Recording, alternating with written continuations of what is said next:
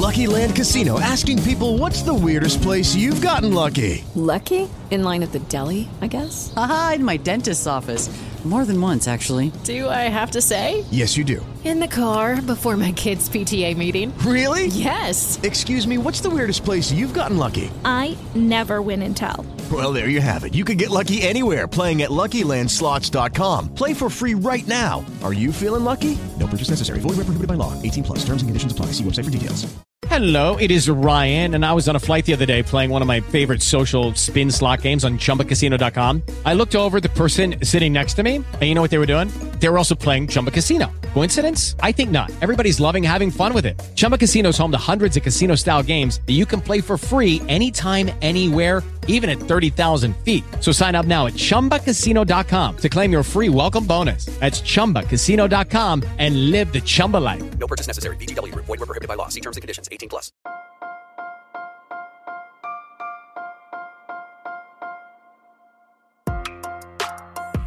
Buenos días, Madre Esfera. Buenos días, Madre Esfera, con Mónica de la Fuente.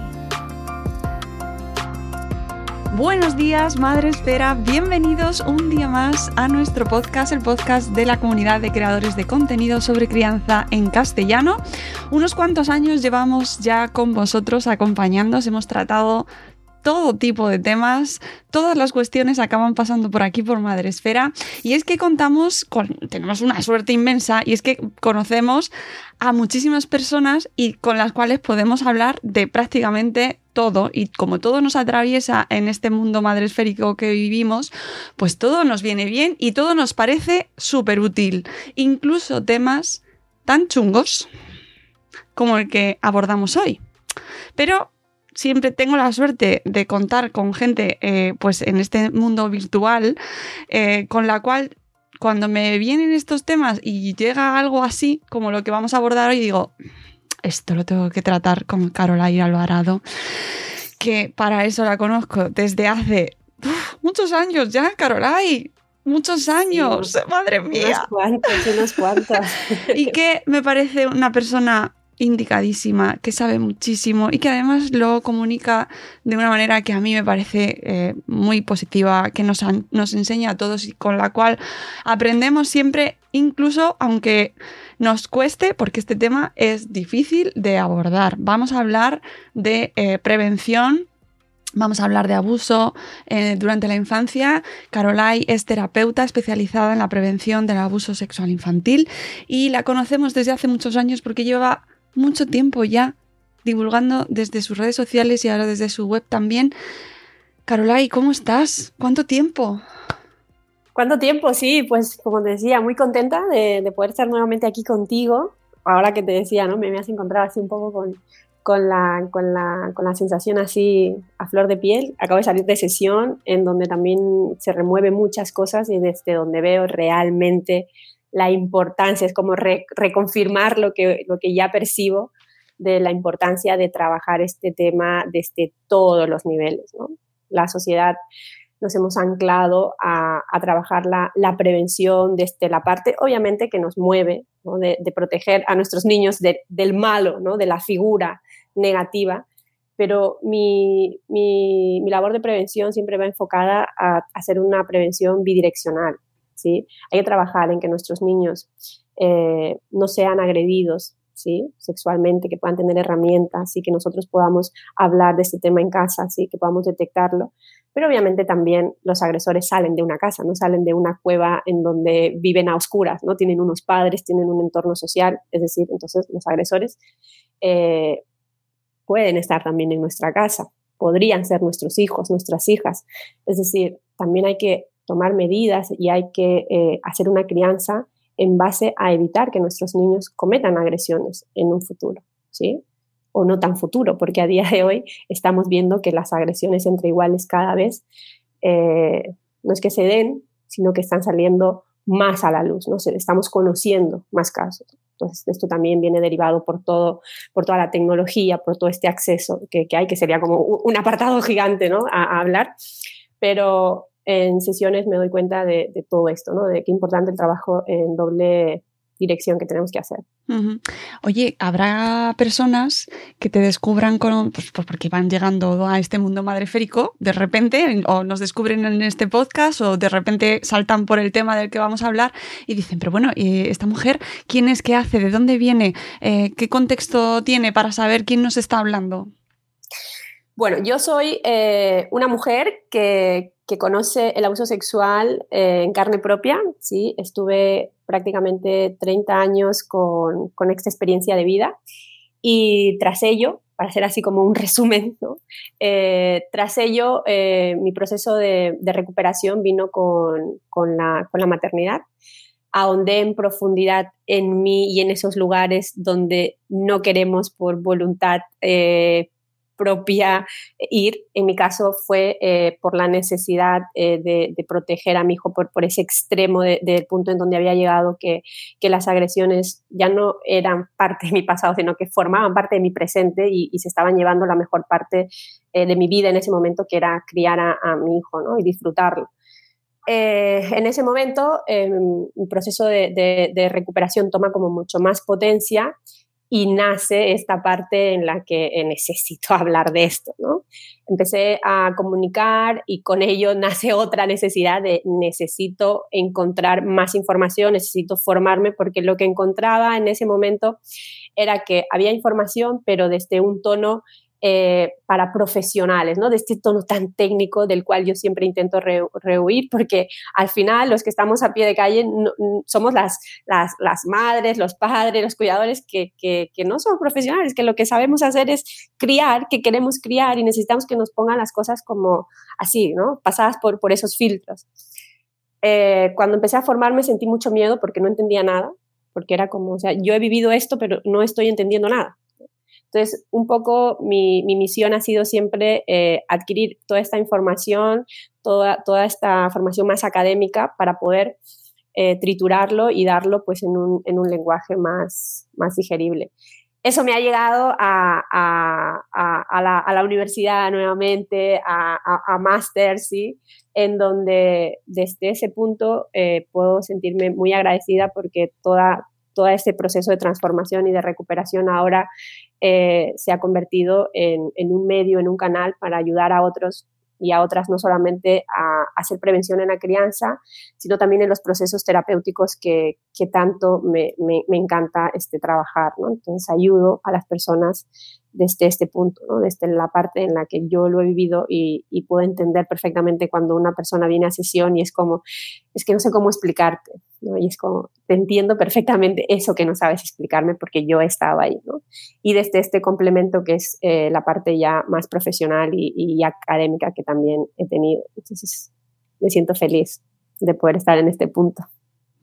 Madre mía, como, me, me, gusta muchísimo porque vamos viendo cómo las personas que vais pasando por este podcast y que vamos conociendo a través de las redes, benditas redes en muchas ocasiones que nos permiten conoceros cómo vais evolucionando, creciendo, vuestros proyectos, eh, bueno, pues van también eh, convirtiéndose en algo mucho mayor. Y me hace muchísima ilusión de repente volver eh, a tenerte aquí, aunque sea para comentar algo Mm, bueno, pues algo que, hemos visto en los medios de comunicación y que nos ha dejado, pues un poco, no sé, con mal cuerpo, la verdad. Eh, mm, así de primeras, la primera noticia que tuve me dejó como bastante impactada, pero me parece como algo, no sé si decirlo, mm, no quiero decir representativo, pero es verdad que, que, que, que estas cosas, aunque no nos gusten, y estoy hablando de lo que ha pasado con el Dalai Lama y eh, como eh, con, un, con, un, niño al que estaba una celebración que estaba con 120 niños, me parece que tenía alrededor una, una, una jornada, le pidió de aquella manera que le diese un beso en la lengua, una situación absolutamente mm, terrible, terrible, o sea, desde una posición de poder y que nos quedamos todos como no queremos ver esto, pero es que no queremos que pase y, sin embargo esto está pasando. Caroline. Total, total. Y entonces dije, esto hay que comentarlo. Fíjate, cuando yo veo el, el vídeo, eh, lo primero que a mí se me viene a la cabeza, y yo sé que es un poco así como, como quizás disruptivo, no es tanto el vídeo en sí, porque a día de hoy lo que sucedió ahí sucede mucho más veces de lo que realmente estamos viendo. ¿sí? Lo que hemos visto es una, una ráfaga, una captura de cómo está el abuso sexual en la sociedad. Desde la parte este donde yo trabajo no me llama la atención eso. ¿sí? Eh, tampoco me llama la figura de la persona que, lo, que, comete esta agresión sexual. ¿sí? Eh, justamente por este bagaje que, que, hay. Lo que a mí me llama la atención, que es donde siempre voy a poner el, foco, es en la, la, reacción de la sociedad. Y, fui muy clara cuando lo hablé en las redes sociales. Eh, cuando la sociedad deje de escandalizarse por quién comete la agresión sexual, es que habremos dado un paso gigante en este punto. Porque cuando salen estas noticias y, el titular es enorme, ¿no? De el Dalai Lama ha, y ha, hecho esto, ¿no? Y, como que la figura pesa tanto que es como que tenemos que entrar en nuestra mente a, romper una piedra ahí y, que podamos entender cómo esta persona ha hecho. Yo creo que cuando me doy cuenta de esta parte es cuando es como, ok, aquí hay mucho trabajo que hacer porque no hemos entendido ni la mitad de lo que es el abuso sexual, ¿sí? Es como, a ver, vamos a primero de la formación y del, curso. ¿no? ¿Qué es el abuso sexual? ¿O quién puede cometer el abuso sexual? ¿Sí? Puede cometerlo cualquier persona, sobre todo una figura que tenga ¿no? un, poder. cuáles son las dos características principales de la agresión? La coerción y la simetría. La simetría en cualquiera de sus dimensiones. ¿sí? Y aquí estábamos viendo una simetría de poder, de edad, ¿no? una simetría total. Entonces, cuando la sociedad responde en, ¡Oh! ha sido el Dalai Lama, no es que esto, eh", y, sobre la figura, para mí es como, tenemos un serio problema, mucho más allá de esa agresión sexual, que es como, desde dónde estamos haciendo prevención, desde dónde estamos abordando este tema. ¿Sí? Para mí ese fue el impacto, ¿sí? Luego fue el impacto de ver cómo se trabaja este tema en redes. ¿Sí? Y qué bueno que me puedas dar este espacio, ¿sí? Porque hay algo que me gustaría dejar como muy en claro, ¿sí? Las personas que nos dedicamos a divulgar el tema de la crianza, nos tiene que quedar súper claro esta primera base que es eh, eh, de lo que estoy hablando, ¿no? Tenemos que romper ese patrón de quién puede ser la persona que agrede a, a nuestro niño o a nuestra niña, ¿sí? Puede ser cualquier persona cuando vamos a abordar este tema, tenemos que, cuando vamos a dar esta noticia, tenemos que salir al frente, porque tenemos una responsabilidad de comunicación, a nombrar lo que se está cometiendo, lo que está sucediendo, con las palabras con las que defines. No podemos adornar, no podemos usar eufemismos sobre esto, porque hay personas detrás de tu, móvil, de la pantalla, que han podido vivir esto ¿sí? Y que necesitan que esto se diga en voz alta.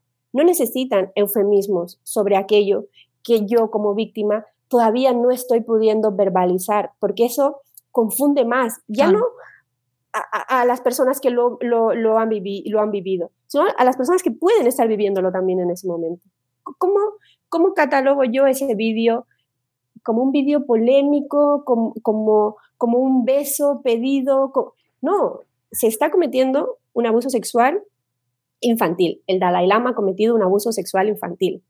Claro, alto, sin miedo, porque lo hemos observado, lo sabemos, ¿sí? Entonces, encuentro que, como parte de responsabilidad que tenemos a la hora de comunicar eh, o desde nuestro punto de, de, educar en la crianza, ¿no? Las personas que se dedican a esto, que tienen comunidades gigantes, para mí fue como otra vez como una decepción muy grande, ¿no? De, de, de, algo que observé también en, en, redes fue ese miedo, ¿sí? Por, por el algoritmo, ¿no? El algoritmo nos, nos censura y a veces llegamos a ciertos niveles en los que abuso sexual infantil es que ya ni siquiera lo puedo leer, es que ni siquiera lo entiendo. Entonces, fíjate cómo ese miedo y ese tabú, cómo también se, se, se marca nuestra forma de comunicar, pese a que queremos comunicar, cómo nos vemos atados también a esto. Entonces, son cosas que hay que romperse. ¿sí? Porque ¿cómo vamos a pretender que las víctimas salgan a hablar si nosotros, que a lo mejor pues no lo hemos vivido, no podemos ni siquiera verbalizarlo? Qué razón tienes. Y además es que es cierto, porque esto mm, cuando salga en el canal de YouTube, en, se- se- o sea, normalmente te, te- las redes te, te censuran las palabras o incluso cuando quieres Sí. alertar, o sea, tú con tu buena intención y tú, oye, que esto lo quiero hacer bien, es que esto se llama así, eh, te tiran el vídeo o mm, va, va justo contra el sistema. Y, y yo lo he vivido, o sea, yo llevo creo que eh, ocho años divulgando esto, o sea, mi cuenta de Instagram es de la- creo que de las más pequeñas para todo el tiempo que lleva, porque he vivido censura, me quitaron la cuenta. Ahora salí a hablar en YouTube eh, y ahora en Insta- Instagram cada vez lo digo, mira, a mí realmente yo llego ya a un punto en que eso me da absolutamente igual. Yo lo que quiero es que el mensaje llegue claro y alto, ¿no? Antes, y por eso lo veo, lo, lo digo también, ¿no? Porque también lo, lo he pasado, ese miedo. Pero llegué a un punto en el que lo veo en las sesiones y es como, no, o sea, las, las víctimas necesitan que esto se hable claro y no podemos dejarnos por un algoritmo dejar de decir las cosas claras cuando está en juego muchas cosas. Mm, Y además hay- está el miedo apar- de, de a, a- a ser rechazado a nivel al- algorítmico y también hay una hay como una especie de, de pudor, ¿no? Como de, oye, pero yo no voy a decir eso, me van a decir que, que soy una exagerada, pero como sociedad, ¿no? Está, nos da, mm, no, no, no, no sentimos, aunque todos por dentro, creo que la mayoría de la gente lo, lo entiende perfectamente, pero no, no, no, no lo voy a decir porque me parece muy fuerte. Sí, o, o no lo voy a decir porque fíjate, eh, yo hablo de otros temas, ¿no? Pero no lo voy a decir, o sea, lo voy a soltar y como que ahí quede. Como está, y está mal. paso de puntillas a otro lado. Sí, sí, qué mal, qué mal lo del Sí, Dalai ¿no? Lama. Sí, ¿no? Es como, eh, eh, perdonad, pero es que tengo que decir algo. No, no, o sea, está sucediendo esto y es como, eh, es una magnífica oportunidad ya por la figura que representa el Dalai Lama, ¿no? por, los esquemas que puede romper, como para entrar a hablar de este tema. Decir, a ver, yo hablo de humor, hablo de educación, etcétera, etcétera, de lo que puede hacer, pero hay que ponerse serios porque esto es una problemática y, y es una magnífica oportunidad para sacar y abrir el melón, como se dice ahí en español, y empezar a hablar de esto. Porque justamente es cuando la sensibilidad está a flor de piel y se puede calar ¿no? En aquellas personas en donde esto muchas veces pues no, no entra, ¿no? Es como, es una magnífica oportunidad. Para mí, el- cuando salió el caso de Lama, yo fui a analizar la sociedad, ¿no? La reacción. Porque lo otro, desafortunadamente, para mí, eh, es la realidad que vivo cada día eh, en los procesos terapéuticos, ¿no? Entonces, eh, sería un poco el, el- el matiz que, que yo, que yo le pondría. Mm. Eh, una de las cosas, una de las de los principales pensamientos que me vino al ver esa imagen, eh, bueno, mm, ese argumento o esa reivindicación que hacemos siempre, que nos llaman que somos unas exageradas, de no obliguéis a los niños a que den besos a nadie. Total, total, total. Total, el, el tema, el tema de, de los, de los besos, ¿no?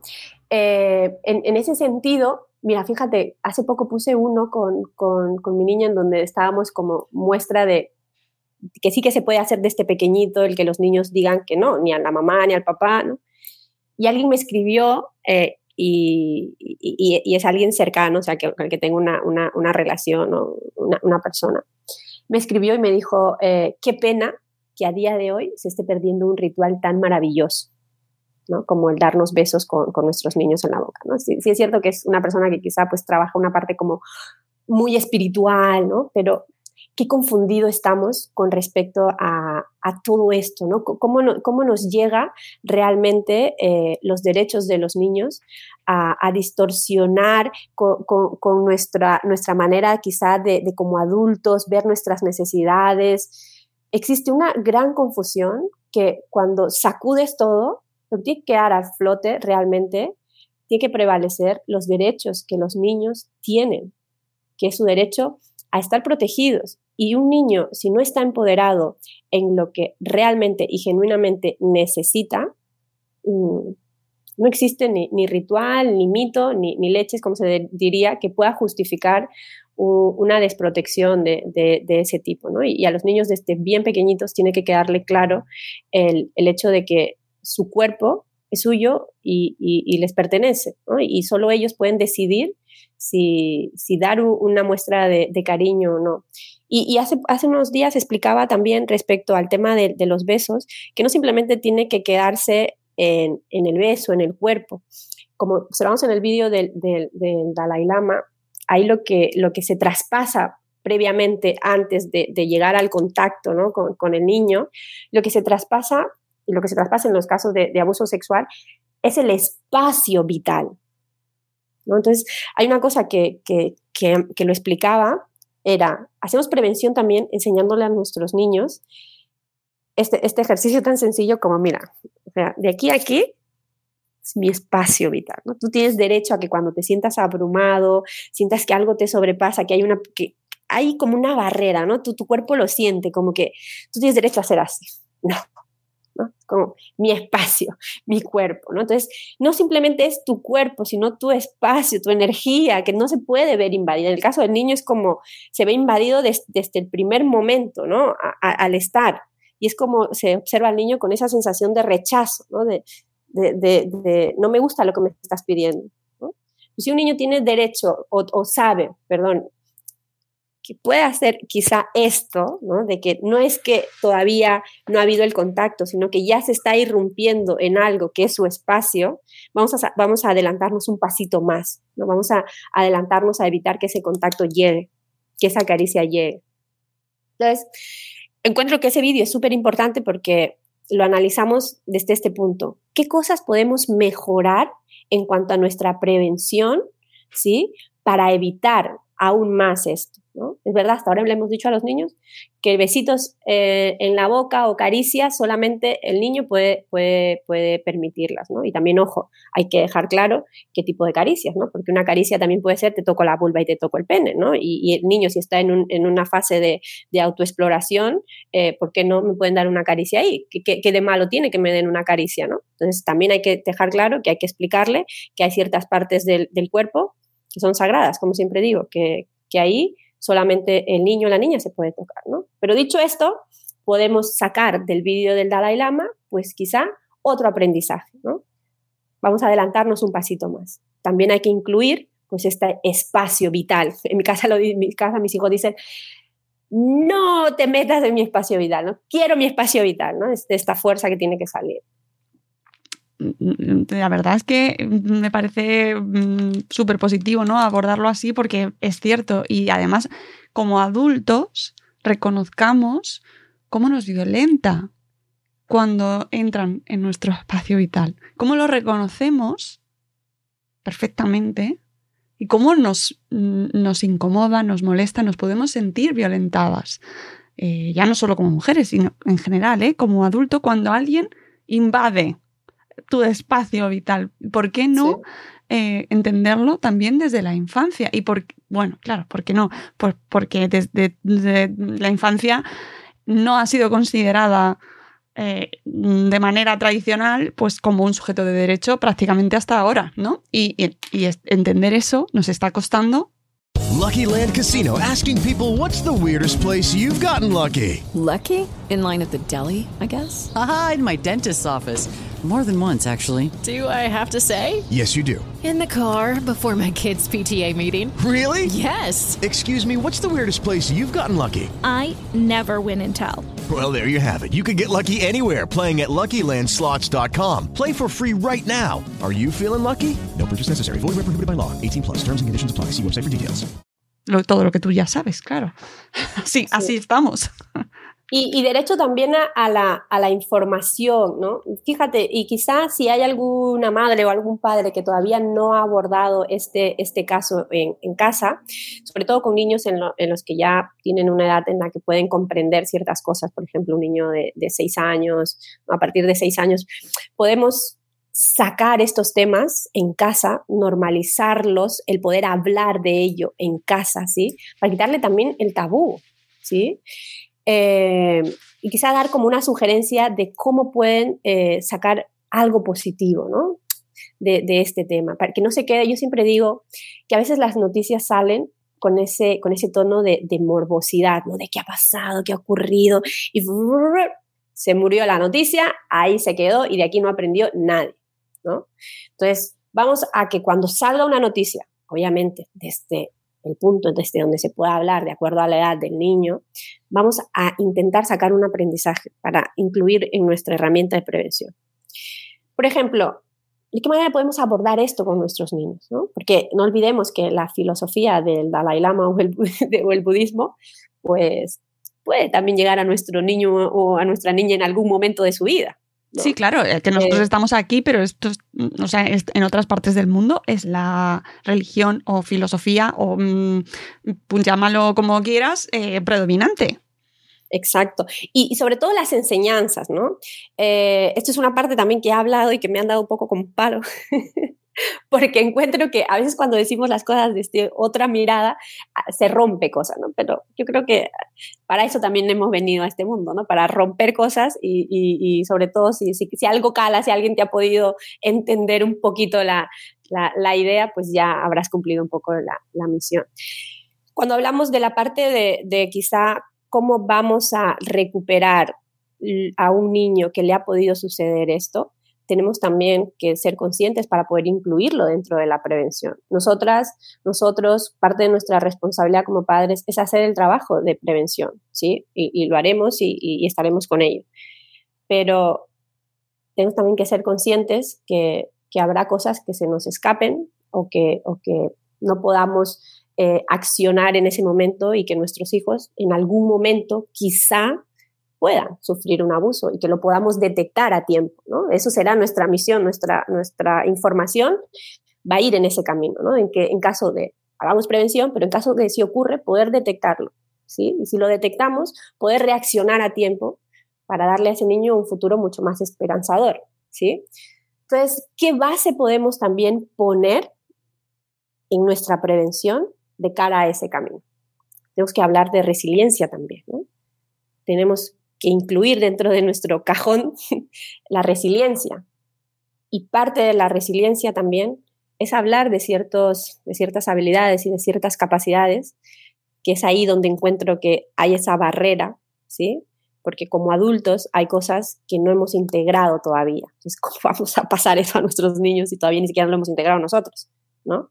Entonces, cuando hay una parte en la que yo he hablado, que lo vengo hablando desde hace mucho tiempo, pero aquí con el caso de Dalai Lama ha dado ahí, en la importancia de poder siempre decir a nuestros niños que no existen personas malas ni buenas. Estas dos etiquetas hacen mucho daño, lo malo y lo bueno. ¿Qué es lo malo y lo bueno? Si partimos de que la persona que va a agredir a nuestro niño está dentro de nuestro entorno de confianza. En más del 85%, el 90% de los casos, está dentro de nuestro entorno de confianza. ¿Esto qué quiere decir? Que hay una relación de afecto, de cariño, ¿sí? Se mezclan muchas cosas. ¿Cómo puedo yo saber que esa persona es buena o mala? Hay un, o sea, tenemos que irnos a la base, ¿no? Nuestro niño está en una etapa eh, en la que hay cosas que no puede discernir. ¿Qué pasa? Que si nosotros pudiéramos decirle a nuestros niños que las personas se equivocan, son personas que en algún, las personas nos equivocamos, hay que partir de esa base. Podemos hacer cosas que eh, son eh, errores, ¿sí? Y que en base a cuando trabajamos sobre errores, podemos también ayudar a nuestros niños a verbalizar los errores o las equivocaciones de otras personas. Entonces, si yo a un niño le digo en mi prevención que la abuela el, tío, porque hay que poner nombres en contexto, ¿no? Eso de nadie te puede tocar, no, o sea, niño, pequeño, ¿quién, quién, quién está en su entorno? La abuela, el tío. Ok, el, el abuelo Juanito no te puede eh, tocar el pene. Si te tiene que ayudar a limpiarte el pene eh, o, el ano, te tiene que pedir permiso, ¿no? Etc. Eh, le acostumbramos al niño a decirle que si el abuelo se equivoca, se le olvida, hay que decírselo a mamá para intentar ayudarle a que ese abuelo pues lo sepa, porque a lo mejor pues nadie se lo ha explicado al abuelo y hay que decirlo. Pero ese es el discurso que hay que darle al niño, un discurso amable sobre lo que el niño tendría que hacer, ¿no? Para que el niño se sienta eh, en ese entorno seguro de que puede comunicar ese error, que desde nuestro punto de vista, obviamente que no es un error tal cual, ¿sí? Es un abuso, ¿sí?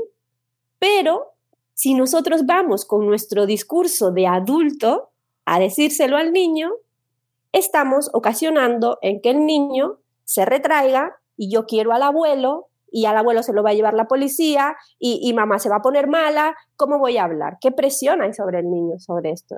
Y, las, y las mujeres, los hombres que vienen a sesiones, ¿por qué, ¿por qué no han hablado? Porque tienen una gran responsabilidad de que si hablaban, su familia se destruía. Y un niño pues ya puede percibir esto.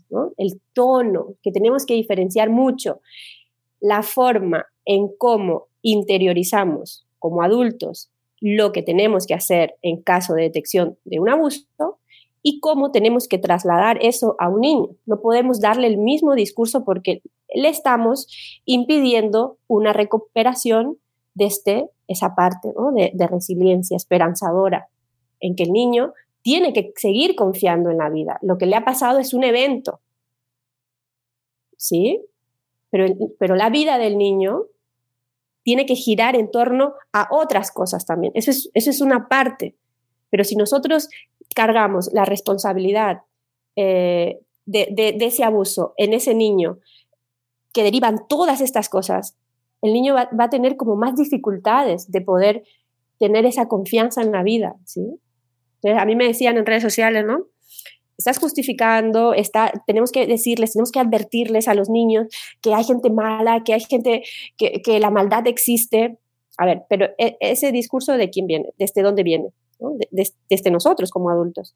Obviamente hay que advertir a los niños, pero desde un tono amable, que les pueda a ellos permitir seguir confiando en la vida y poder hacer esa diferencia de que lo que le ha ocurrido es con esa persona en ese momento, en esta situación, y que eso no le lleve a vivir en un, en un entorno de, desconfianza, ¿no? con ese estrés, ¿sí? con esa parte activada de, vigilia constante por, porque el mundo es peligroso. Mm, además recordamos que esto siempre se comenta que eh, en muchos casos, no siempre, pero en muchos casos, el abuso proviene de personas del entorno más cercano. Eso cuesta mucho aceptarlo, cuesta mucho escucharlo, precisamente porque no se habla, porque está ahí ese muro, porque las familias no lo quieren hablar, no se quiere hablar de ello, y eso hay que contarlo. Y esto que estás diciendo es fundamental. Es importante que podamos realmente cuando hablamos del abuso dejar un poco a un lado nuestros traumas y nuestras historias, ¿sí? porque todos lo hemos tenido de alguna manera, para poder crear un discurso, y, siempre lo voy a repetir, desde la calma, desde la naturalidad, porque es lo que necesitan nuestros niños, nuestras niñas. Necesitan un espacio seguro, amable, donde ellos puedan venir a comunicar cualquier cosa que les esté ocurriendo. Y partiendo de esto que tú también estás diciendo, ¿no? de, recordemos quiénes van a agredir a nuestros niños. Yo, quiero al abuelo, quiero al tío, quiero a, este entrenador. Y como niño, o sea, tengo un corazón tan grande, ¿sí? tengo tanta inocencia que no voy a querer que, a esta persona le pase algo malo. ¿sí? Y, y, esto lo veo de verdad mucho y, creo que debemos hacer mucho hincapié en que las personas que se dedican a trabajar el tema de, la recuperación tienen que también formarse mucho en, esta parte, ¿sí? En, estas, en estos tonos disruptivos, porque si a día de hoy todo lo que conocemos y la forma en cómo lo estábamos haciendo vemos que, no tiene cambio, que no, que no vemos una alternativa, ¿será que hay que empezar a hacer las cosas diferentes también? ¿no? ¿Será que hay que replantearnos otra mirada?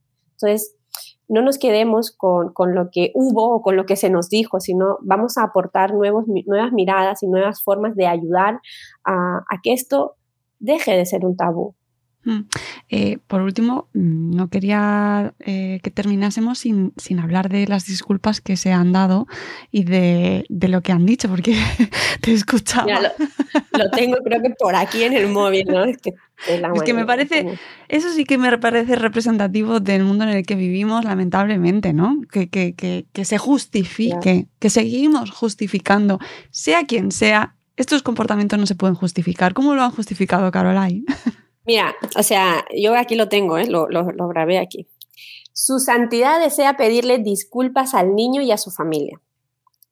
Primero su santidad ya, no es como, sí. espera, perdona, vamos a bajarle. Sí, sí. Así como a sus muchos amigos de todo el mundo, por el daño que sus palabras han causado. Su santidad a menudo toma el pelo a las personas que conoce de forma inocente y través. Eso fue como para oh my God, espérate, incluso en público y ante las cámaras. Lamenta el incidente. El incidente. Recordemos que nosotros lo hemos puesto en redes sociales y lo hemos divulgado como un vídeo polémico. Entonces, ¿qué esperamos que digan? Pues el incidente. Pues tal cual, el incidente. Entonces, para mí, yo lo he dicho en mis redes sociales, eh, para mí mm, la tomadura de pelo es la que nos quieren dar, no es la que nos, la que nos están dando, es como decir, o sea, ok, me estás diciendo que reconoces, porque lo que estás diciendo es un acto de abuso. ¿Cómo, cómo, cuál es la dinámica del abuso sexual? ¿En qué márgenes se cuece? De la inocencia, ¿no? Esa, esa, esa mirada, esa parte juguetona, traviesa, que hacen los agresores con los niños, ¿no? Hay que embaucar, hay que tergiversar situaciones, ¿sí? Hay que bajar al niño, ¿sí? Entonces, me estás diciendo que em, a las personas que conoce de forma inocente y traviesa, primero, eso es una dinámica que usan los agresores. Incluso en público, eh, también lo explicaba un caso en, eh, en redes, el abuso sexual no solamente sucede eh, en, una habitación o en un entorno en donde está el niño y la niña. El abuso sexual también sucede, ¿sí? Es como lo que explicaba el, caso de, esta persona, en donde la agresión se daba en los domingos, en las que se iba a, a, comer a casa toda la familia, a casa del abuelo. El abuelo que hacía ponía a la niña en la pierna cuando estaban eh, pasando los postres, ¿no? Este momento de, tertulia, ponía a la niña en la pierna a una de las nietas, porque las, los demás jugaban y correteaban, ella era la más vulnerable, desde el sentido más introvertida, ¿no? La sentaba en la pierna y frotaba sus genitales con, con, con, la niña, ¿no? Desde, desde esa desde, ese, desde, esa mirada, ¿no? Obviamente que, que, que, que, los demás familiares no eran conscientes en ese momento de lo que estaba sucediendo, pero este agresor, este abuelo, era lo que hacía en público. Entonces, el caso de Dalai Lama nos hace ver realmente que esto existe desde todas esas dimensiones, que no es un caso extremo, ¿sí? Las disculpas que, que, que, da no las podemos ni siquiera eh, llamar disculpas. Yo las tomaría como un reconocimiento de un acto, eh, un abuso sexual y, es como, he cometido esto, ¿sí? Eh, pero, pero yo no creo que sea para, para tanto, ¿no? Es como, mm, perdonarme, pero ni siquiera me he enterado de lo que he hecho. No exageréis. ¿No? Sois unos exagerados. Mundo, es como, no exageréis. Como, o sea, no, no, ha sido para tanto, ¿no? Y es como, escribe, yo lo ponía, ¿no? Escribe esto y verás cómo se lo tragan, ¿no? Es como, eh, tú escribe en el comunicado esto y verás cómo luego se, se lo tragan. Además, el mundo va tan rápido, esto mañana ya da igual. Sí, me ha llegado vídeos de gente que me dice, Caroline, pero considera verlo desde otra perspectiva, ¿no? Y, de gente que, que, yo, ya no le he publicado porque no he querido dar tampoco visibilidad a eso, de personas que tienen una cuenta muy grande eh, en, en, en, en, lengua inglesa, donde hablaban de que esto que ha hecho es un acto, es, un, es algo cultural. y eso a mí me repateaba mucho, porque era, a ver, ¿Cuántos niños están siendo violentados en nombre de la cultura de la religión?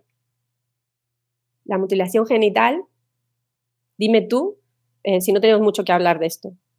¿sí? Entonces, me parece vergonzoso que podamos realmente querer darle esta mirada, ¿sí? de que es algo cultural, de que no se ha entendido bien porque el idioma del, Dalai Lama no es el, el inglés y quizá no quiso decir, es como, perdóname, pero lo que observamos ahí sea de, cualquier forma desde donde la quieras ver, es un niño que ya de por sí pone manifiesto este rechazo, o sea, su cuerpo ya está reaccionando, ¿sí? que no quiere ese contacto, y como una persona con una simetría total de edad usa a favor eh, el poder ¿no? y su fuerza para incentivar, ¿sí?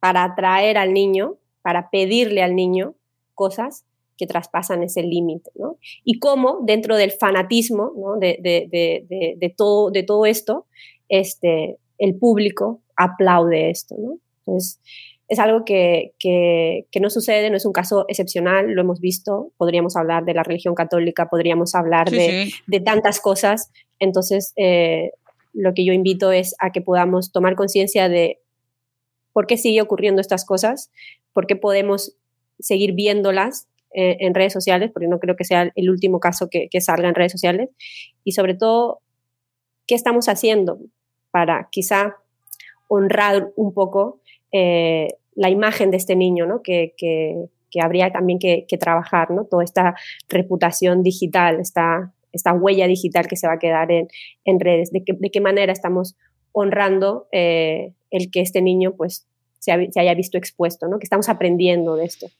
Entonces, hay mucha tela que cortar, muchas cosas que, que hablar, pero siento que, que, estamos en pañales todavía y llevamos muchos años ya hablando de esto, muchos años.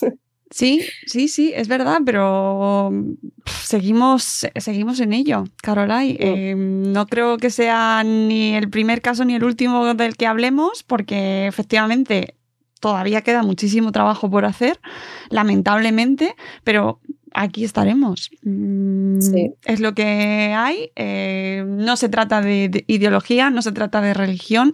Lo que se ha justificado históricamente por las ideologías y las religiones, eh, todos sabemos perfectamente que se ha hecho de todo justificándolo por cualquier cosa y no entraremos eh, ni en una ni en otra. Yo creo que en nombre de prácticamente todo se han hecho las mayores barbaridades y creo que teniendo la infancia y sus derechos en mente y con, en el centro, tenemos todos muy claro, o deberíamos tenerlo, eh, lo que, bueno, pues que, que, es inadmisible y por qué. El derecho, ¿no? El derecho universal de los niños fue creado para esto, ¿no? Para estar por encima de todo eh, lo demás. Hmm el derecho a, al socorro, ¿no? el derecho a la protección, al estar informado, son derechos universales y nosotros como padres, como cuidadores, somos los primeros que tenemos que hacer cumplir ese derecho, tanto por nosotros mismos como por todos los que rodean a, a nuestros niños. ¿no? Y eso tiene que ser nuestro objetivo, partiendo de que para ofrecer ese, ese, ese derecho hay que también informarnos, ¿no? hay que anclar esa información dentro de nosotros, romper patrones de nosotros mismos. Y, y eh, como último apunte, eh, que no se use, o creo que es importante que no usar, eh, bueno, es que este niño no le ha dejado, o ha, salido hablando, que ha sido un gran honor estar con el Dalai Lama, o que la madre ha, estaba encantada y que han dicho que no ha pasado nada, o mmm, que no se use, precisamente, porque sabemos lo que hay ahí, ¿verdad, Carolai? Totalmente. Y es que las personas que pueden haber sufrido el abuso van a coincidir con esta parte. O sea, eh, ¿cuántas veces no nos han agredido y, y hemos sentido una, una, parte que nos ha agradado de esa agresión? Mira, es que estoy trabajando en un caso en la que justamente estamos desbloqueando el placer, ¿sí? Porque en esa agresión sexual se sintió placer, ¿sí? ¿Y qué pasó? ¿Era algo que tenía que suceder? No, se, se, estaba traspasando una línea, ¿sí? Es decir, que no nos quedemos en, esta, en, esta, en, en, esto, porque realmente estamos entrando en una problemática muy grande. Nada, absolutamente nada puede justificar ¿sí? el que una persona con una simetría en cualquiera de sus dimensiones traspase el límite de respeto, de confianza con un niño, transgreda la sexualidad de un niño, de un adolescente, ¿no? Entonces, la, la sexualidad de, de, un niño parte de su cuerpo, pero lo que también hemos dicho, de todo lo que le, le envuelve, ¿no? Es ese espacio vital del niño. Hablaremos más de ello, seguro. Cuando quieras. Porque es un tema que estoy convencida de que eh, eh, tiene que seguir. Eh, tenemos que seguir hablando de ello. Ha sido un placer volver a charlar contigo, Carolai aprendo muchísimo siempre escuchándote y estoy convencida de que nuestra audiencia también. Eh, y, y lamentablemente estas cosas siguen pasando, pero darte las gracias por tu tiempo y por tu labor impagable, de verdad. Gracias a ti, yo estoy por aquí al, al servicio y encantada de, de, poder este, haber reconvertido todo esto en, algún mensaje que, que, cale de una manera más positiva y transformadora. Pues amigos, nosotros nos vamos. Uf, ¿verdad? ¿Qué tema? Va a tomar agua, vamos, a acudir. Sí, nos vamos a otra cosa. Una respiración profunda, a soltar. Siempre digo esto, ¿eh? cuando salen las sesiones, como respira y deja que esto, que esto salga. ¿sí? Es normal que, que, se sientan estas emociones, es normal, es un tema muy, muy profundo y, y necesita también, también ser acompañado, ¿no? porque esto también toca fibra. Así que Gracias. Respiremos. Gracias, Carolai. Gracias a todos los que habéis estado aquí escuchándonos en tensión. Lo que habéis llegado al final. Venga, gracias, amigos. El próximo episodio será más suave, te lo prometo. gracias a todos. Volveremos muy pronto en un nuevo episodio de Buenos Días, Madre Espera. Adiós. Adiós.